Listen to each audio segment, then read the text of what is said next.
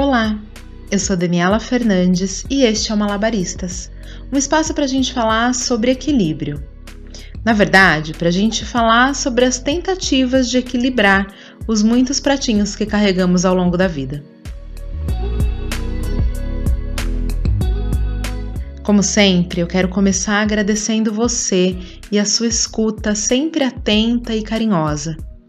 Agradecer todos os comentários lá no Instagram, no malabaristaspodcast, e os muitos feedbacks que eu recebo, sempre com mensagens de carinho, de incentivo e principalmente de empatia. O Malabaristas é isso. É um lugar para você dizer eu também.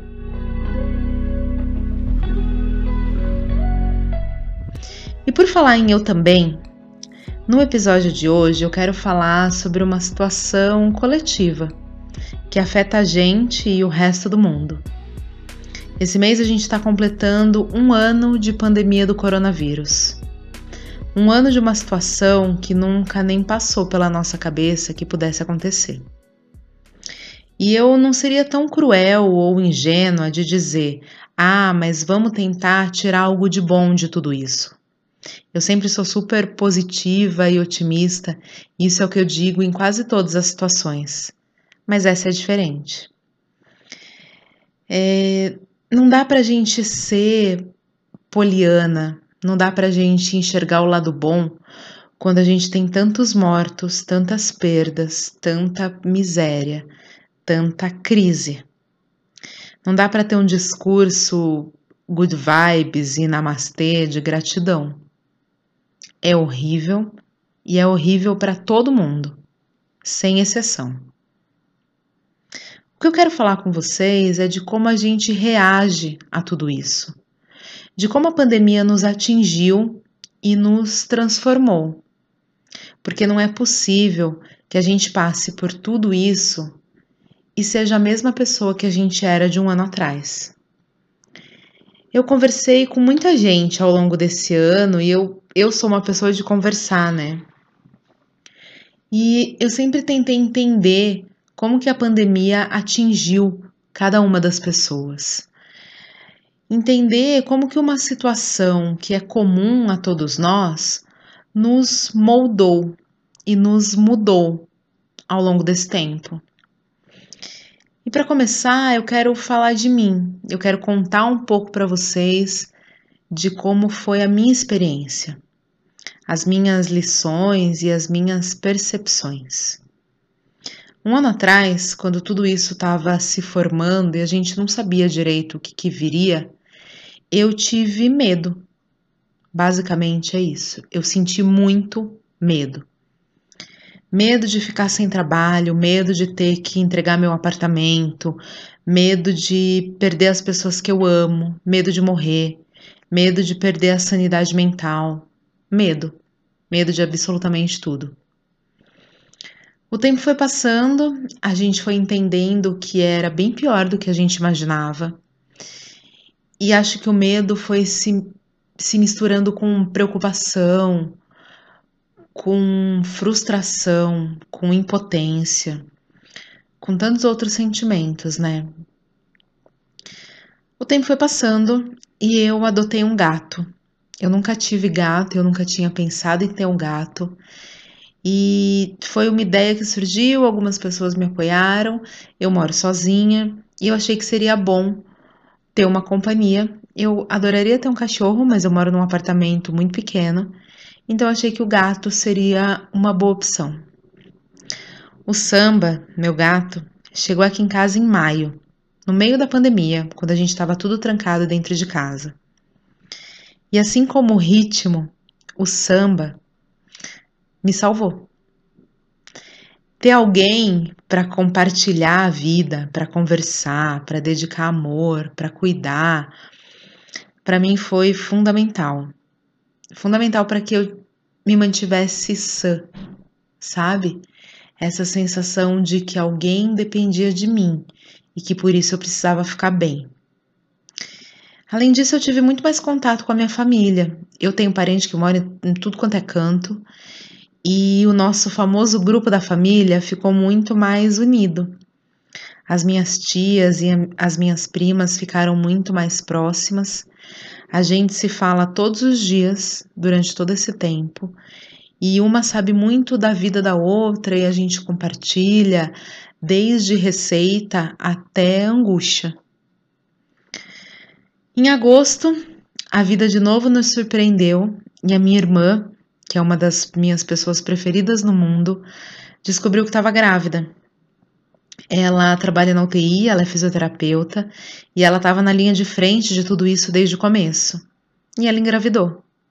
Um presente mesmo, do céu, do universo.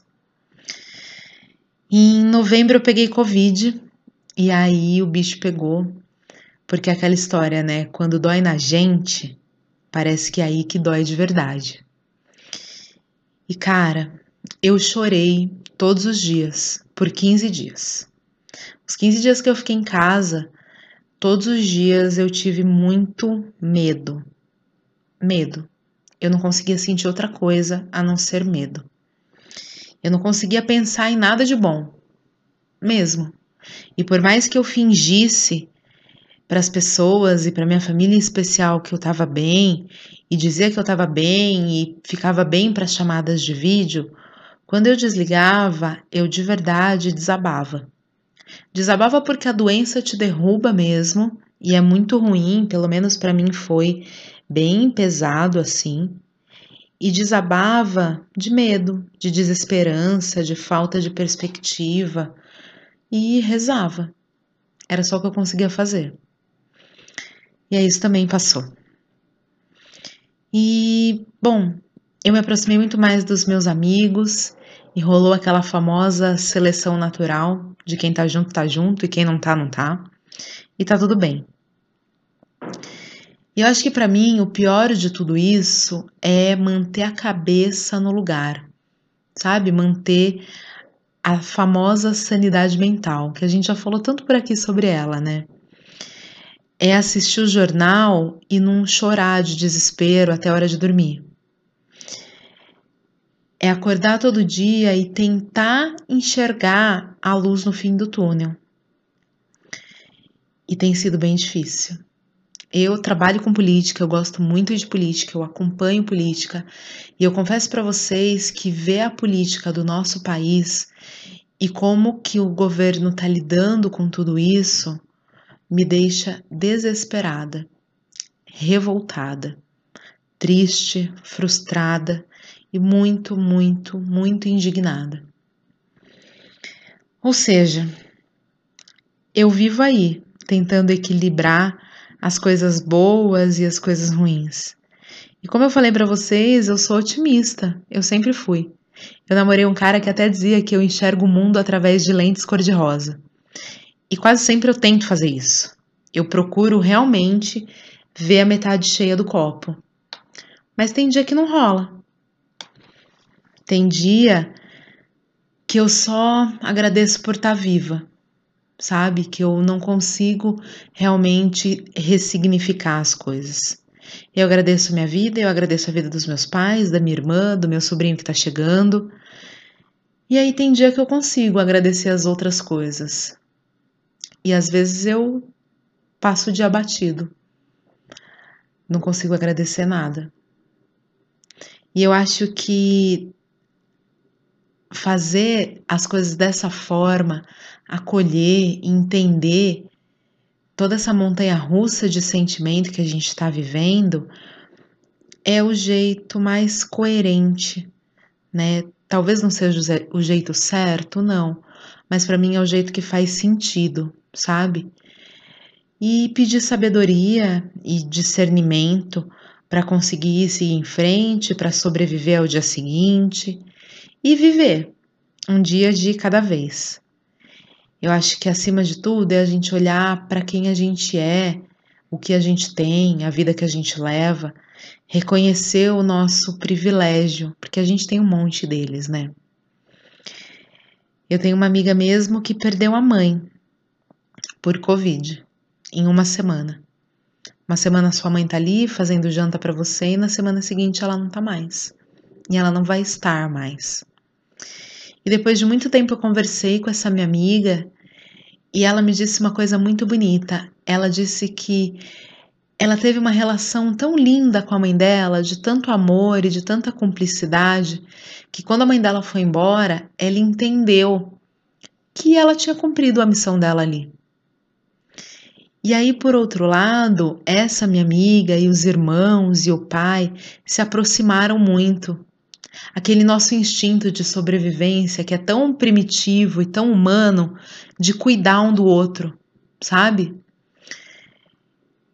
E aí, quando você olha para isso, você fala: bom, talvez eu não tenha muito do que reclamar mesmo. Não é o ideal, continua sendo trágico e muito, muito triste. Mas diante de tudo isso, eu acho que a gente vai achando meios de seguir em frente, de não entregar os pontos, sabe? Uma outra amiga minha me contou que o isolamento e o trabalhar de casa por tanto tempo fez com que ela ingressasse numa profunda jornada de autoconhecimento de se olhar mais, de se entender mais, de perceber do que ela gostava, de ler livro, de estudar, de cozinhar para ela mesma. E aí, a mãe dela, que sempre foi tão difícil e às vezes até com sintomas de depressão, como estava em casa, não tinha a pressão de ficar bem e de sair e de fazer as coisas. E aí ela ficou. Então, é uma das muitas histórias que a gente ouve, né, de que as pessoas ficaram em casa e se voltaram para si. Eu tenho uma outra amiga que ela fala que a comer a comida da mãe dela nesses tempos de isolamento tem sido um remédio tanto. E olha que essa foi difícil. Ela passou por uma mudança super brusca, porque no início da pandemia, ela fechou o apartamento dela em São Paulo e foi para casa dos pais dela no interior. E as irmãs dela também moram no interior.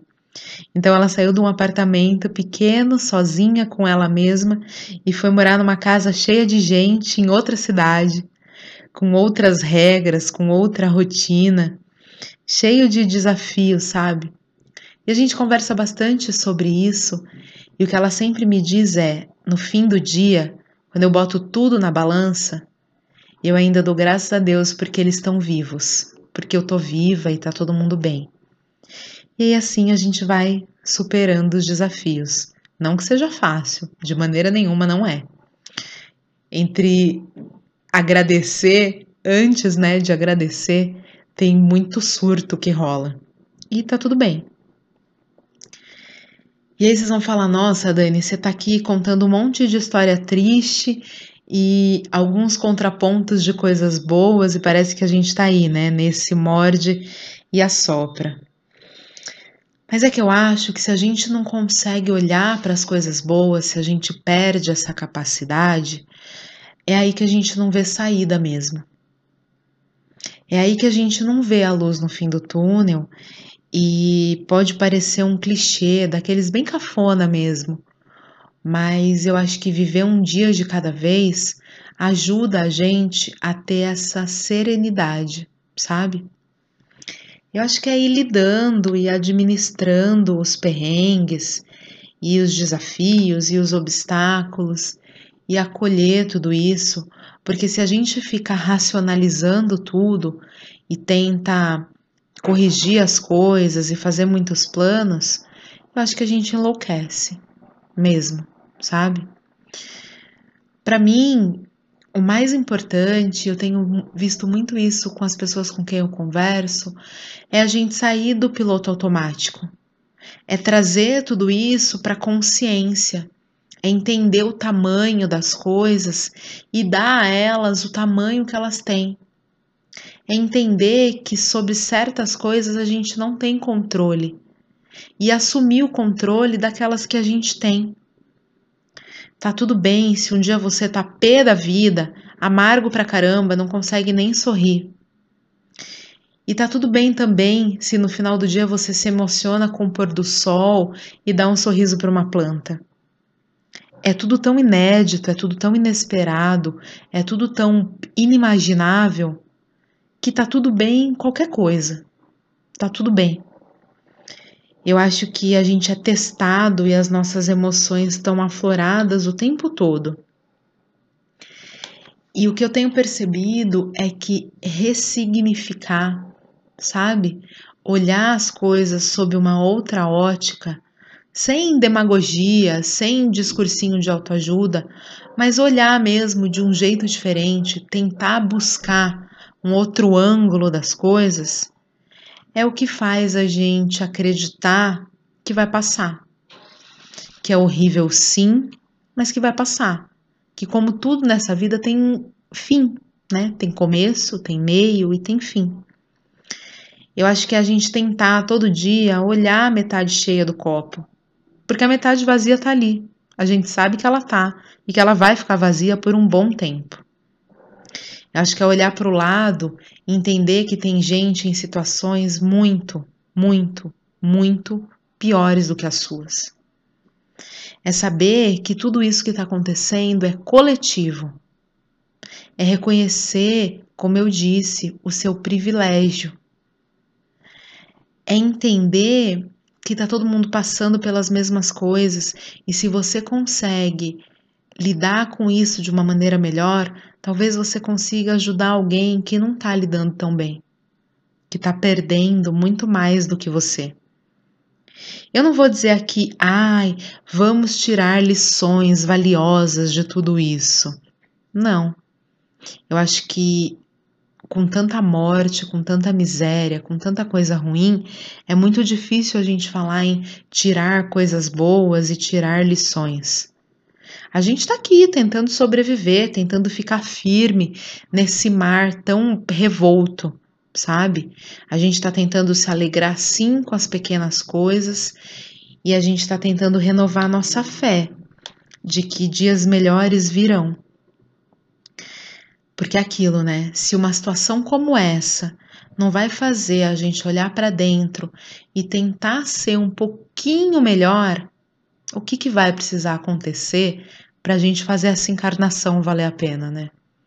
O que, que precisa acontecer para que a gente possa tentar ser um ser humano melhor, né? Tentar ser bom e justo e, e ter empatia com as pessoas. E é isso, gente. Esse era o papo que eu, te, que eu queria ter com vocês hoje. Não é leve, não é gostosinho, mas é o que tá tendo para esses tempos tão difíceis, onde a gente tem aí um, um novo pico dessa doença, onde a gente tem tanta dor, tanto sofrimento e tanto descaso por parte das nossas autoridades, né? Como eu disse lá no começo, o Malabaristas está aqui para mim e está aqui para vocês, né? É um espaço de escuta, é um espaço de dividir, é um lugar de dizer eu também. Eu também tô sentindo tudo isso, eu também tô pé da vida e tem que eu só quero chorar e tá tudo bem. Estamos aqui junto, um segurando a mão da outra e tentando ficar bem, né? E se você se sente assim, ou se você acha que tem alguém que também tá se sentindo assim, quem não tá, né? Compartilha. Compartilha o Malabaristas com as pessoas. É, vai lá no Instagram e deixar seu comentário, a sua história. E vamos juntos sair dessa. E se a gente conseguir sair melhor, bom pra gente, né? Seguimos, seguimos equilibrando, seguimos malabaristas. Se cuidem, cuidem de quem vocês amam e até a semana que vem.